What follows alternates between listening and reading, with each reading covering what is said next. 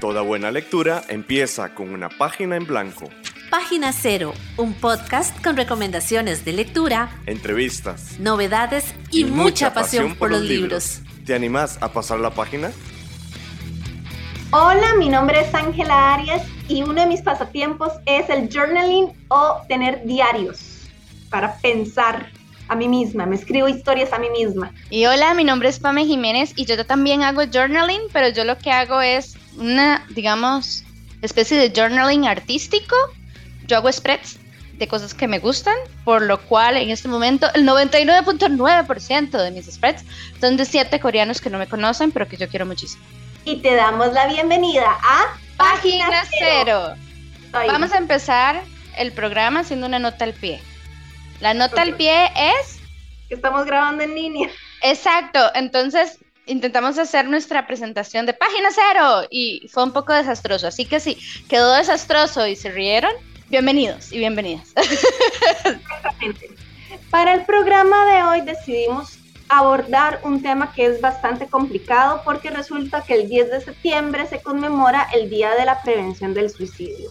Evidentemente este es un tema delicado y queríamos también verlo cómo podíamos tratarlo desde la literatura con respeto, pero al mismo tiempo con un libro muy conmovedor, muy tierno, muy gracioso, muy inteligente, que se llama Un hombre llamado Ove, del autor Frederick Backman. Espero haberlo pronunciado bien, porque creo que él es sueco y eh, evidentemente yo no hablo sueco. Y por eso es que hoy además, como Pamela y Ángela no son psicólogas ni son expertas en el tema del suicidio, hemos invitado a una especialista de este tema. Sí, hoy tenemos el gusto de tener la compañía de Karina Castro. Ella es licenciada en psicología con experiencia en el área clínica en personas menores de edad y adultas, así como experiencia en la atención de la ideación e intentos suicida. Muchísimas gracias Karina por estar con nosotras. Vamos a conversar con Karina después de esta pausa, entonces sigamos aquí en sintonía de Página Cero para tratar este tema tan importante. Conozcamos libros más allá de nuestras fronteras. Conozcamos historias que vienen del otro lado. Bienvenidos y bienvenidas una vez más a Página Cero. Hoy estamos conversando con la psicóloga Karina Castro sobre un tema de muchísima relevancia, como es la prevención del suicidio. Karina, de verdad, muchísimas gracias por acompañarnos en este episodio especial de Página Cero. Chicas, muchísimas gracias. Ángela y Pamela, muchísimas gracias por la invitación realmente sí es una temática bastante interesante y es una temática que lamentablemente sigue generando mucha preocupación en muchos países. Y como vos comentabas, para el mes de septiembre, el 10 de septiembre es el Día Internacional de la Lucha contra el Suicidio. Hace un ratito estábamos comentando Em, sobre lo atinado que fue la lección que ustedes tuvieron a nivel literario para abordar un poquito sobre esta temática, ¿cierto? Sí, escogimos el libro Un hombre llamado Ove. Bueno, yo les voy a contar mi experiencia con este libro. Primero es que yo me acerqué a partir de la película. Este libro fue adaptado al cine.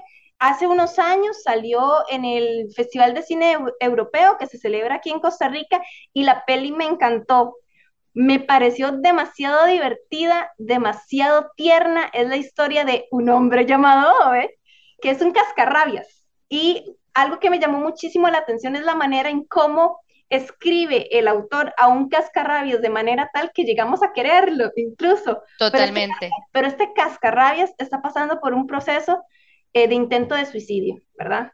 Sí, y justo es muy interesante verlo desde una perspectiva donde uno de los personajes es un hombre en su edad, mm, ¿verdad? Bastante adulta y creo que eso es parte madura, sí, exacto. Entonces es como, creo que eso también es parte como del encanto de este libro, de presentarnos a este hombre que yo me acuerdo que al principio hasta me brincaba el ojo casi de las cosas que decía y al final yo dije, yo creo que él sea mi abuelito, lo quiero mucho, quiero abrazarlo, ¿verdad? Uno genera como toda esta relación con el personaje, con Owen. Claro, y es que, bueno, también sí lo podemos ver desde nuestra realidad, algún Owen nos hemos topado, ¿cierto? En el vecindario, en el lugar de trabajo, en algún rincón nos hemos identificado o nos hemos topado con algún Owen. La historia es una historia bastante emotiva, como estaba diciendo Ángela hace un ratito, tiene sus pinceladas también de humor, de sarcasmo y también de mucho dolor, ¿cierto? Y exactamente trastoca la historia de un hombre quien tiene una vida cargada de pérdidas. Vemos a más de uno se nos pudo haber salido una que otra o muchas lágrimas por todas las pérdidas que él empieza a atravesar siendo muy niño. Y bueno, podríamos decir con ciertas palabras del autor que es una vida sin colores. Desde muy niño es una vida sin colores y es una vida que a través del vínculo amoroso los vuelve a descubrir, descubre un sentido a la vida, eh, una vida en la cual se puede apostar, una vida llena de deseo, del deseo por el otro, del deseo a la vida misma, una vida en donde él puede ser quien realmente es. Y es mediante ese encuentro con el otro, con esta persona a quien él ama, que la vida empieza a enlazarse nuevamente de esta diversidad de colores, en donde hay alguien quien lo mira, hay alguien quien lo acoge y quien ama el silencio y la refunfuñería de él, ¿verdad? Es alguien en donde le da un espacio para él no ser juzgado. Es, es el otro quien le llena la vida a Ove de pasiones. Pero, como veríamos más adelante en el libro, es ante la pérdida de la persona amada donde nuevamente el paisaje pierde toda esa colorida esencia. Nuevamente, Ove se topa con una vida que deja de tener sentido. Y ahora es insoportable para él el poder ser. Ya no está esa mirada de ese otro para él, ya no está ese otro quien lo sostiene y a quien él pueda sostener. Y este vacío poco a poco lo empieza a debilitar. A lo largo igual del libro vemos cómo aquí es donde en algún momento incluso llega a ser un poco cómico y doloroso a la vez o sorprendente ver cómo Ove tiene toda una serie de intentos fallidos por acabar con su vida. Y hay una esperanza tras cada intento de encontrarse nuevamente con esta persona amada como si ella lo estuviera esperando en algún lugar para retomar una marcha con Ove. Y tras cada uno de estos intentos hay un otro u otros quienes llegan a estorbar. Y con quienes Ove empieza a tropezar, ¿verdad? Y a tropezar en el plan que él tiene por acabar con su propia vida. Y es justamente en este punto, ahí es donde justo yo pensaba que atinado que fue esta escogencia que ustedes hicieron, porque es justo en este punto, en estos fracasos que él tiene por la presencia de estas otras personas, en donde Ove poco a poco empieza a conectarse con la vida. Es el vínculo con los otros en donde Ove empieza nuevamente a encontrar un sentido, un sentido a estar, un sentido a vivir. ¿Por qué es esto importante? Porque justo es al sostenerse con el otro en donde él es sostenido nuevamente. Pues resulta que Ove, más allá de ser un viejo cascarrabias, como se veía desde el inicio del libro, ajá, es una persona con un gran corazón en todo el sentido de la palabra. Simplemente que tiene un corazón que sufre por la ausencia, que sufre ante el vacío, ante el vacío de que ya no hay alguien para él y de que ya no, ya él no es alguien para el otro. Y es que justamente detrás del dolor de la vida misma, detrás de una ideación o detrás de un intento, hay un deseo por acabar con aquello que duele, aquello que se hace insoportable, que carcome, aquello que definitivamente parece ser insostenible.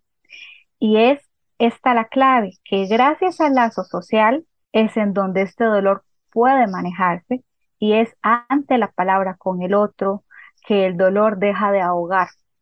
Que el dolor puede salir de muchas otras formas que no sea la muerte misma. El lazo con el otro nos permite a nosotros como sujetos conectarnos también con nosotros mismos siendo también entonces este lazo, este conecte con los otros, este conecte con todos estos personajes que aparecen de repente en la vida de Oz, son ellos la apuesta a la vida misma.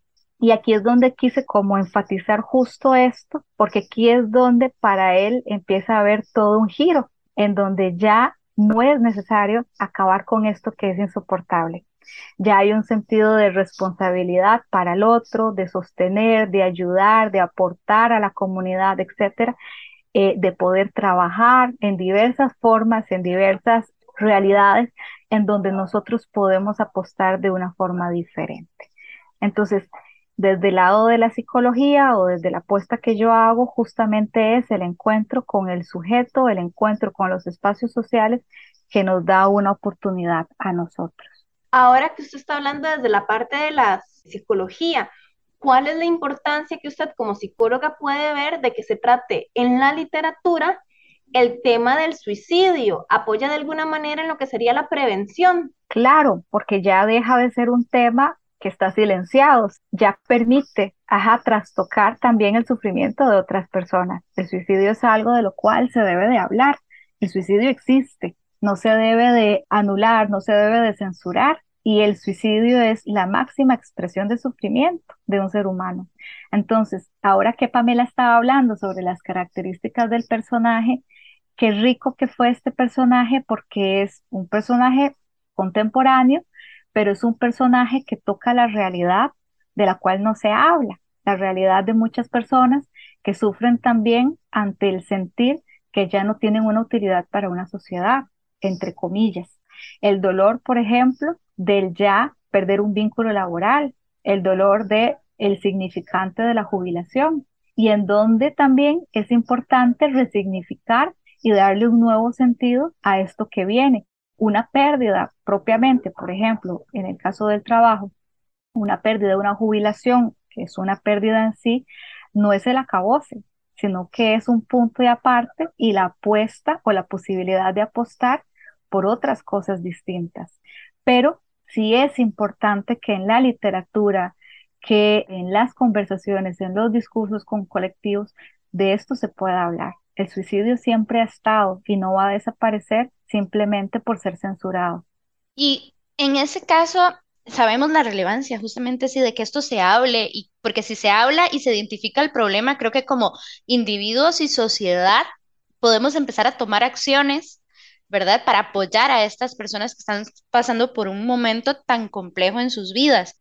Hay un, factor muy, digamos, clave del libro, es justamente ese uso de la comedia y la sátira que nos hace reír muchísimo, pero al mismo tiempo es de un tema sumamente serio, ¿verdad? Eh, a pesar de que creo que todas fue, eh, o al menos Ángel y yo hablábamos de esto, de que ese uso de la sátira nos parecía muy rico y, una herramienta que el autor utilizó muy bien a favor de la historia, queríamos saber si, si genuinamente, ya viéndolo desde una perspectiva profesional, es una estrategia válida para presentar este tema o podría llegar a ser irrespetuosa a las personas que pasan por este tipo de situaciones de intentos e idealizaciones suicidas e incluso a las familias, ¿verdad? Que han tenido esta situación ante un ser querido. Qué interesante lo que la pregunta que vos estabas haciendo, porque el que haya como estas pinceladas de humor, como esta sátira, este humor negro, ajá, en algunas partes, es de una u otra forma también darle estas pinceladas de cotidianidad. El dolor también está impregnado de vida, ¿cierto? Y la vida está impregnada de dolor. Entonces, el que la lectura o el libro tenga esta connotación eh, un poco humorista, es justamente impregnarla de la realidad, de que detrás de un intento, detrás de una ideación, hay una historia con un sinfín de tonalidades. Lo que pasa es que arrastra el vacío y arrastra lo insoportable. Entonces, yo no creo que haya sido irrespetuoso, al contrario, también para nosotros como lectores nos permitió como acercarnos o adentrarnos un poco más de la realidad que podía sufrir este personaje y en sí que podría sufrir una persona con un relato similar a este, ¿verdad? Entonces nos permitió como degustar cuál pudo haber sido el sentir de esta persona. Y a la vez nos hacía también adentrarnos, conectarnos, pero también poder como soportar un poco este sufrimiento que percibíamos. Era lo que hablábamos hace un ratito. Cuántas lágrimas no se nos salieron con la historia de esta persona. Pero, como dijimos hace un rato, ¿cuántos OVE no nos hemos topado? En el barrio, en la calle, en los trabajos.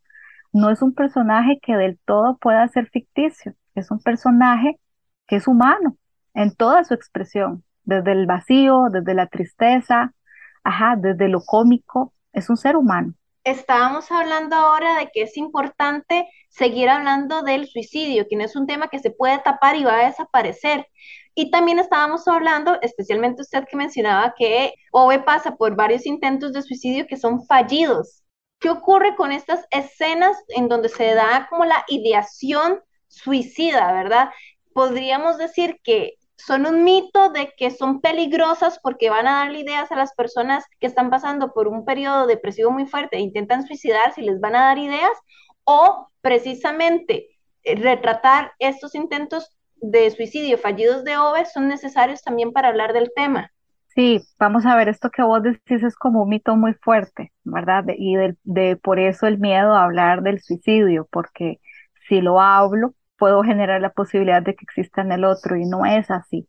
Del suicidio y de la ideación o de los intentos es algo de lo cual se debe de hablar.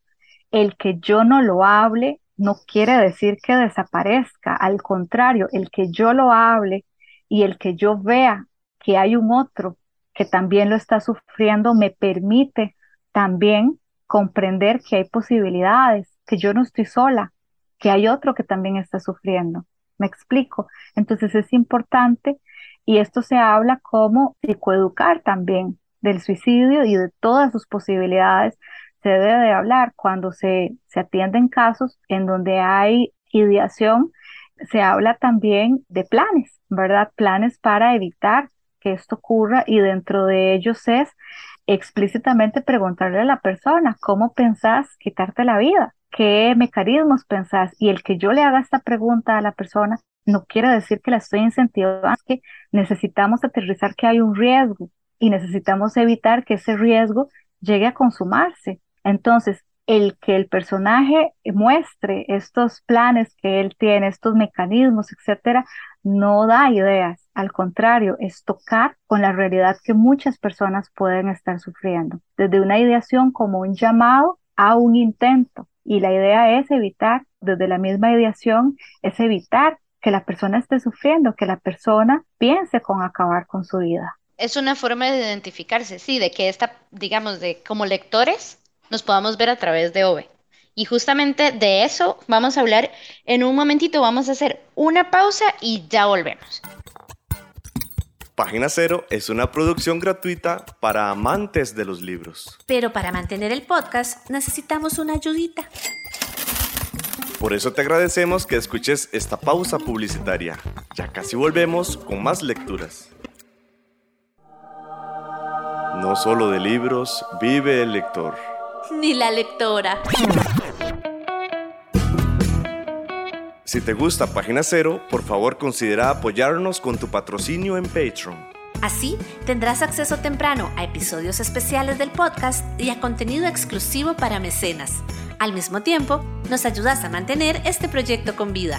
Encontrá más información en nuestro sitio web pg0.com o visitar directamente el sitio www.patreon.com barra inclinada pg0. Es hora de pasar la página cero. Bueno, muchísimas gracias por seguir en sintonía de página cero. Hoy estamos hablando sobre la prevención del suicidio con la psicóloga Karina Castro, quien se ha especializado también en este tema. Hoy estamos también hablando del libro Un hombre llamado Ove del autor Frederick Bachman y una vez más pido perdón porque no sé si lo pronuncié bien o no. En todo caso, Karina, Hablemos de Ove como la personificación, ¿verdad?, de estas personas que han pasado por procesos o intentos de suicidio. O sea, ¿qué características de Ove coinciden con las personas que en la vida real enfrentan una situación así o situaciones así? Porque a veces incluso eh, no es solamente un intento, sino que a veces son varios. Sí, vamos a ver, hay como podríamos pensar, nosotros lo hablamos como el caso por caso, ¿verdad? No hay como un molde o un patrón único, porque somos sujetos, ¿verdad? Y cada uno con su historia, cada uno con su particularidad, pero lo que sí es cierto, lo que refleja la historia también es que el deseo a la muerte misma o, el pensamiento o el intento suicida no tiene que ver propiamente con un ya no querer, ¿verdad? Sino un ya no puedo más. No es el deseo propiamente a la muerte misma, sino es el deseo por acabar aquello que duele, en donde es insoportable para el sujeto.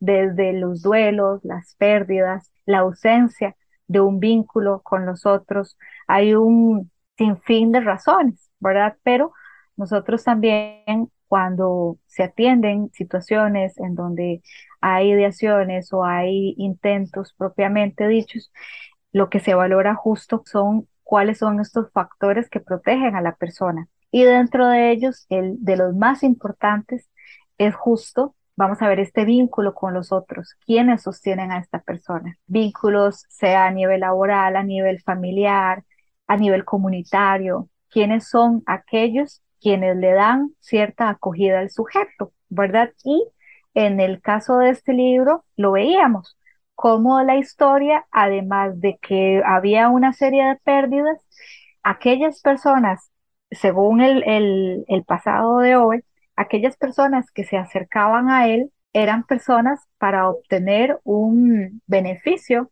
pero sin preocuparse por Ove como personas. No eran personas quienes deseaban tener un encuentro o un vínculo con él. Pero es a partir de cierto punto donde vienen los intentos de él que ya el contacto con el otro cambia, ya no es el otro quien se quiere aprovechar de él o ya no es el otro quien es indiferente a Ove mismo, sino es el otro quien quiere vincularse, quien quiere saber sobre Ove, quien quiere saber sobre la vida de él y, y quien se hace pregunta por qué él es como es, ¿verdad? Con sus particularidades, etcétera, pero son otros quienes le dan acogida a estas particularidades de lo cascarrabias, lo sarcástico que era, etcétera, justo como su vínculo amoroso, ¿verdad? Quien era alguien que le daba acogida y que le daba un lugar protagónico a Ove, con todas estas características que, que él mostraba tan jocosas y tal vez hasta tan incómodas en algún momento. De hecho, en el libro, ¿verdad? el autor nos lo dice. Esta es una frase que yo marqué muchísimo cuando lo leía y es esto de el amor es una cosa extraordinaria, nos pilla por sorpresa. A Ove lo pilló por sorpresa por segunda vez en su vida cuando creía que ya el amor, ¿verdad? No se le había ido y se lo habían arrebatado. Exacto.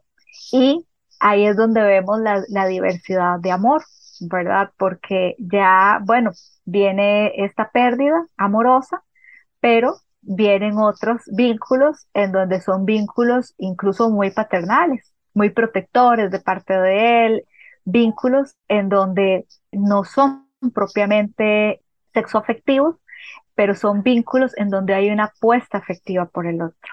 y eso es lo lindo, realmente eso es como lo mágico que tiene el libro, porque si lo vemos, eh, sin sonar cliché, el libro da una esperanza, es una esperanza genuina a apostar por la vida.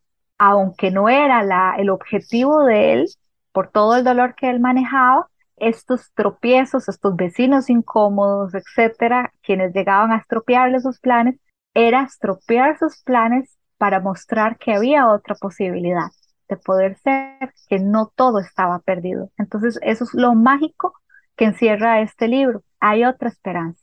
Hay un tema que a mí me, generaba, digamos, y que justo lo quería preguntar a la hora de, leer el libro, y es, vamos a ver, existen casos desafortunadamente en donde las personas toman la decisión de suicidarse y su familia siempre se queda pensando en el y si hubiera. O también el tema de culpabilidad en el cual, ¿verdad? Creen que no pudieron hacer lo suficiente para poder salvar o verdad a, dar, a salvar a esa persona como su si la responsabilidad solo fuera de ellos verdad o de ellas. Eso era algo que yo leía y pues como que me ponía a pensar de qué manera se puede sentir una persona que haya perdido a alguien leyendo este libro que es la otra cara de, del suicidio verdad no solo la persona que decide acabar con su vida sino las personas que lidian con esta pérdida este libro de alguna u otra forma, no sé, a mí me, daba la impresión de, mm, puede ser que leerlo esto a alguien que haya perdido a alguien eh, cercano le pueda sentir más culpable quizás porque no, no hizo lo suficiente, como este tema de culpa, pero desde la óptica del que pierde, ¿verdad? Al ser querido. Sí, vamos a ver, es complejo lo que vos estás preguntando porque una pérdida por suicidio es una pérdida en sí sumamente dolorosa y como sujetos que somos, es casi que inevitable este si hubiera, si no me hubiera ido y no hubiera dejado sola a esa persona, si le hubiera preguntado, si le hubiera insistido, si hubiera estado más pendiente. Yo creo que estos hubiera van a ser inevitables porque es la forma de una u otra manera de construir una posibilidad que si bien es cierto me genera culpa, también me genera el creer o la esperanza de creer que habían diversas opciones. Me explico que no era una realidad del todo inevitable. Entonces es como muy complicado porque si bien es cierto, diríamos, bueno, los hubiera no ayudan, porque lo cierto es que sí ocurrió, pero dentro de un proceso de duelo, sea cual sea, tenemos que tramitarlo. Y dentro de ese tramitarlo es inevitable el que haya cierta culpa, el que haya cierto sentido de qué hubiera podido haber hecho yo para evitar que esto ocurriera. Me explico. Ahora bien, las personas que son sobrevivientes de suicidio, y aquí hablamos familiares, vínculos sociales, laborales, etcétera, van a tener que atravesar con este proceso de pérdida, del cual va a ser muy particular para cada uno. Va a ser doloroso dependiendo de qué trastoca de mi realidad o qué trastoca de mi subjetividad esa pérdida, cómo fue el vínculo que yo tuve con esa persona. Entonces, no podría decirte cómo podría ser para un lector sobreviviente del suicidio el acercarse a esta literatura, pero de una u otra forma, quien haya tenido cierta aproximación con el suicidio mismo, ya sea quien lo piensa a quien perdió a un familiar, le permite acercarse con un cierto dolor de ver desde afuera cómo vive alguien que está sufriendo, cómo vive alguien que no encuentra otra esperanza u otra razón de ser, cómo vive alguien quien no sabe cómo poner en palabras lo que le está doliendo, quien no sabe cómo poner en palabras por su historia, por su rol de género, por su generación, por su estatus, por lo que sea, no sabe poner en palabras, la vida me pesa. Entonces, como te digo, es como muy complicado de responderte, pero lo cierto es que para cualquier sujeto, quien tenga ideación, quien la haya tenido, quien se haya intentado suicidar o quien tenga algún familiar o ser amado con una realidad similar o quienes por algún momento en la vida hemos sentido un dolor fuerte, llámele depresión, llámele duelo, lo, como querramos apalabrarlo, este libro nos acerca a eso, al dolor humano y al peso de cargar con ese dolor. Algo que notamos Pamela y yo comentando el libro entre nosotras era que en la novela nos encontramos con mujeres, por ejemplo, como Anita, que es la esposa del vecino slash amigo slash rival slash friend de, de, de Ove, y espero pronunciar bien este nombre, Sonja o Sonja, no sé quién es, la esposa de, de Ove, ellas lidian con el duelo de una manera más abierta, más cercana a sus emociones, ¿verdad? Y más sana. En cambio, los hombres, como Ove, no se dan esta oportunidad. Entonces, en la vida real, esto afecta en la tasa de suicidio entre hombres y mujeres. Claro, vamos a ver, bueno, por un tema de roles, exactamente como vos decís, sí hay una diferencia bastante fuerte se dice que si bien es cierto, las mujeres son quienes encabezan los porcentajes eh, de intentos, son los hombres quienes encabezan los porcentajes de suicidios consumados. Entonces, aquí sí es un punto importante esto que estás comentando, porque hay una construcción social distinta, ¿verdad? Y justo esto que estabas preguntando, lo mencionaba ahorita y Pamela también en un inicio lo comentó, lo interesante del personaje porque él toca diversas realidades. La realidad, por ejemplo, de una persona ya jubilada. A eso agregámosle que es un hombre, un hombre que por su construcción, por su colocación como sujeto social, es distinto, es un hombre que provee, es un hombre que sostiene, es un hombre que está para tapar la falta del otro, es un hombre que no puede, no sabe poner en palabras sus necesidades o su dolor. Lo único que sabe es reclamar, reclamar los precios, reclamar en los gobiernos locales, etcétera. Es el reclamo, lo único que puede expresar es su enojo, su enojo ante la inconformidad o ante la injusticia, pero su dolor no. Entonces, si esto lo vemos, es muy cercano incluso a nuestra propia realidad, a los roles o a nuestra propia construcción social, en donde la mujer no es que sea menos doloroso, pero puede tener cierta posibilidad a otro tipo de herramientas, el poder poner en palabras su dolor, sus necesidades, sus carencias, etcétera.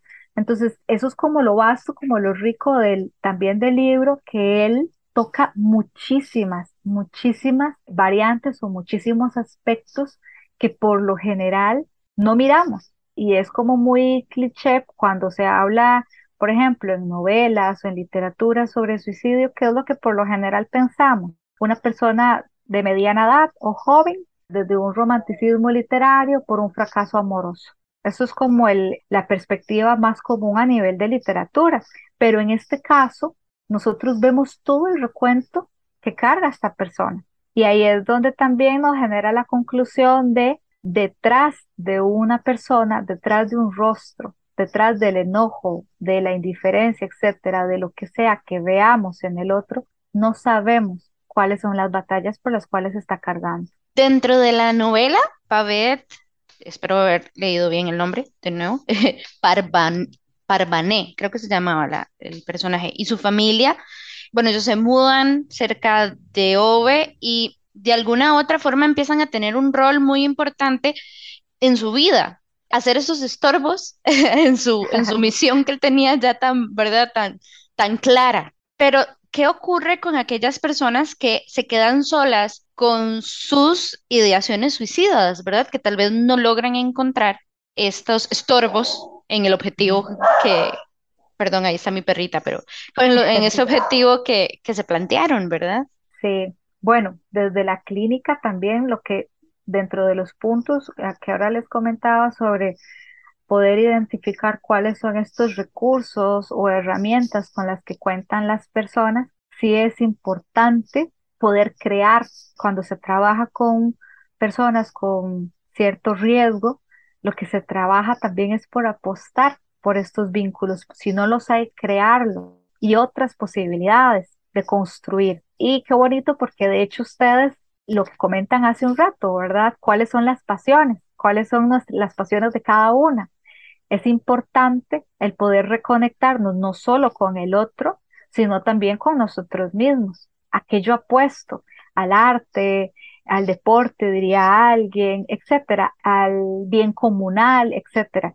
Entonces, todo esto son recursos que a mí me permiten apostar apostar por la vida. Entonces, si la persona no los cuenta o no los tenía, pero él, sin querer, digamos, empieza a construir estos recursos. Y con esta vecina, que no me atrevo a pronunciarla porque sí es, un nombre un poquito complejo, pero con el caso de ella, con la construcción que se va dando entre ellos dos, es una construcción muy hermosa, porque también aquí es donde él no solamente ella le aporta, sino también él la echa, ¿verdad?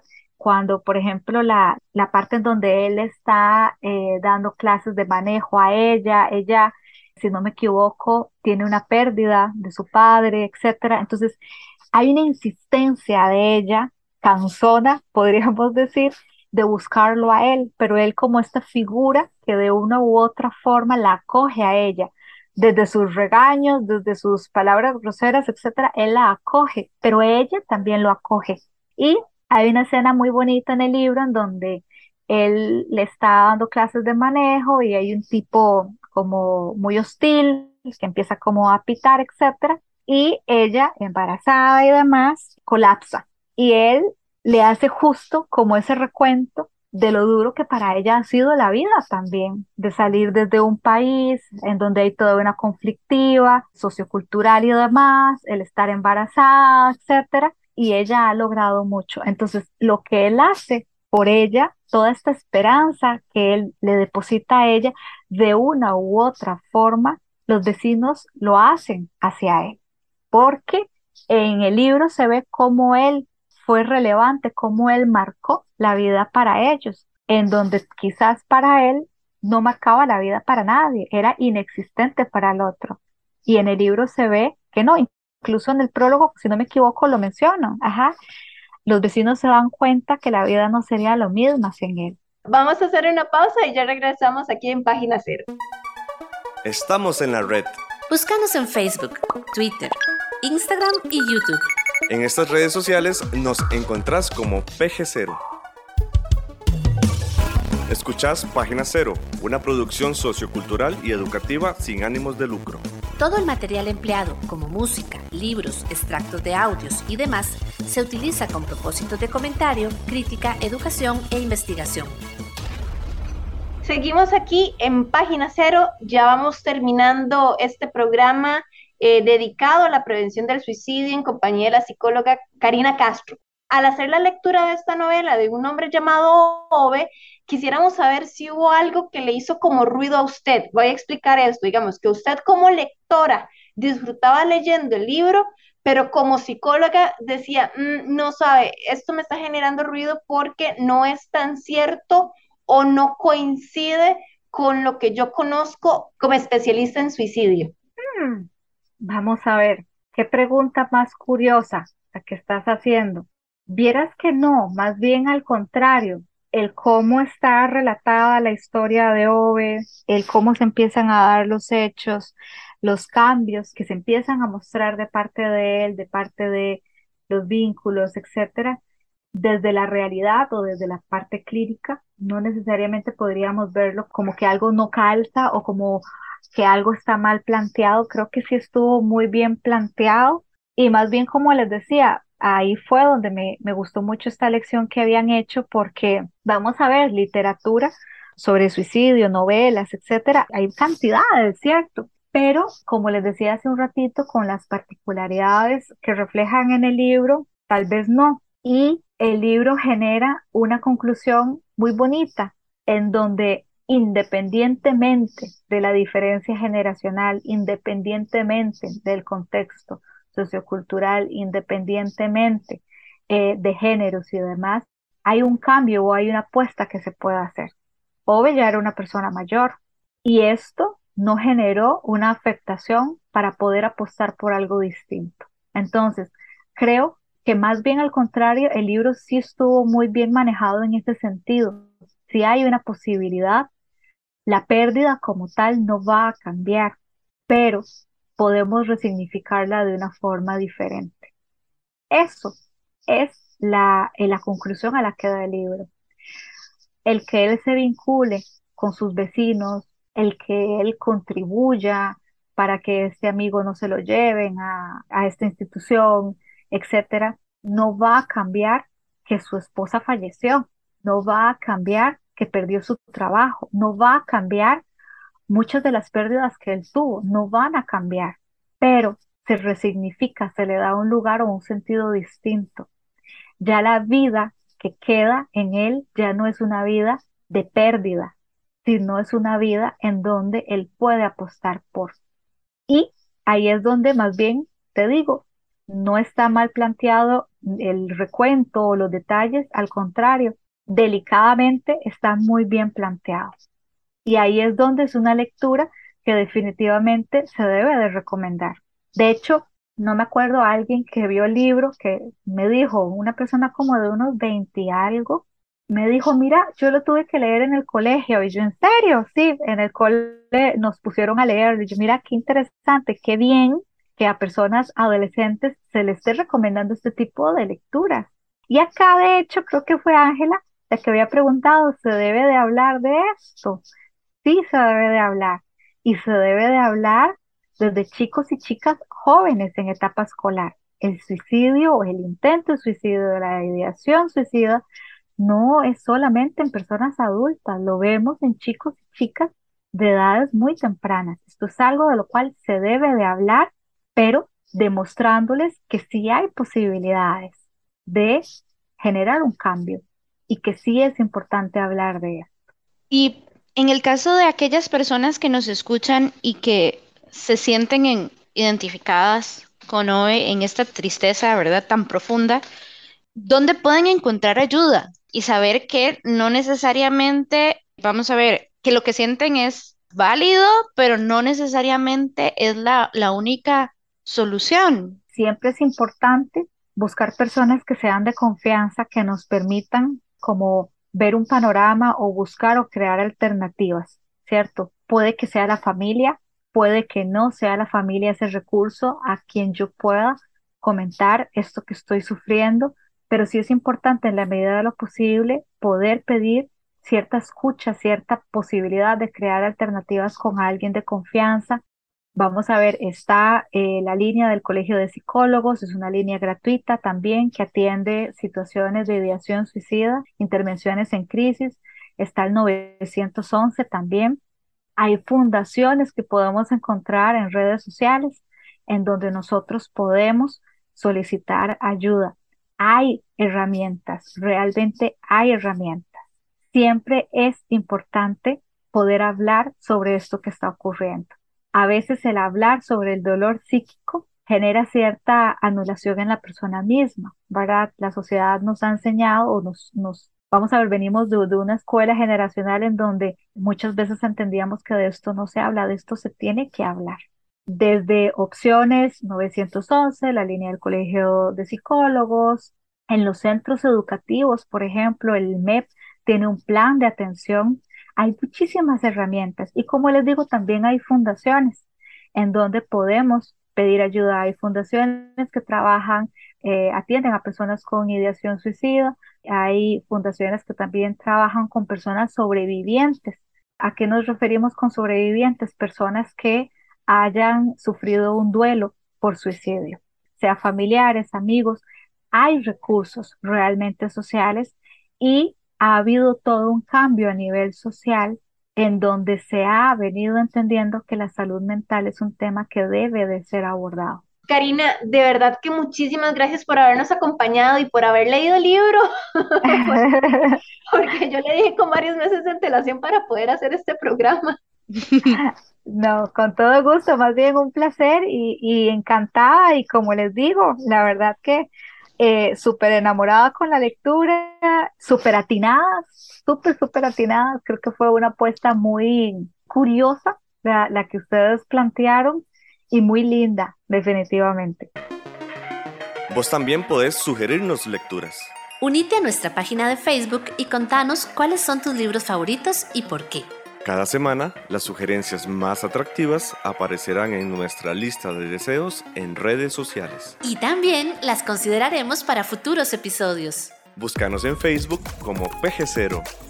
Muchísimas gracias de verdad, Karina, y a ustedes que nos están escuchando, recuerden que si ya leyeron el libro, si tienen alguna otra recomendación también de, algún libro que toque este tema y, que ustedes crean que, que, es una excelente recomendación, por favor déjenlo en el blog y también en nuestras redes sociales que son PG0 en todo lado. Estamos en Twitter, en Instagram, en Facebook y en Patreon como PG0. Pero mentira, me acabo de acordar que en realidad en Instagram estamos como PG0CR. Sí, ahí estás manifestando que para en algún momento del futuro vamos a tener PG0 en Instagram. Es una manifestación.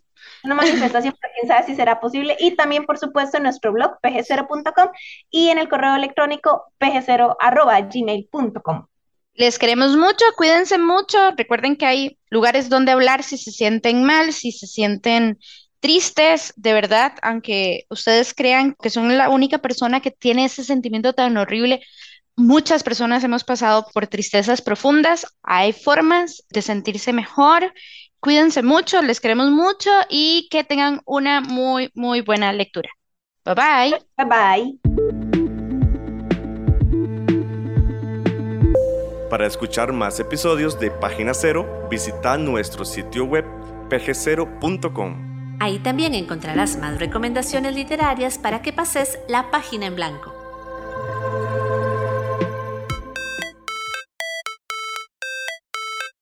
En esta producción participaron Sadie Salas y Manuel Zumbado. En locución.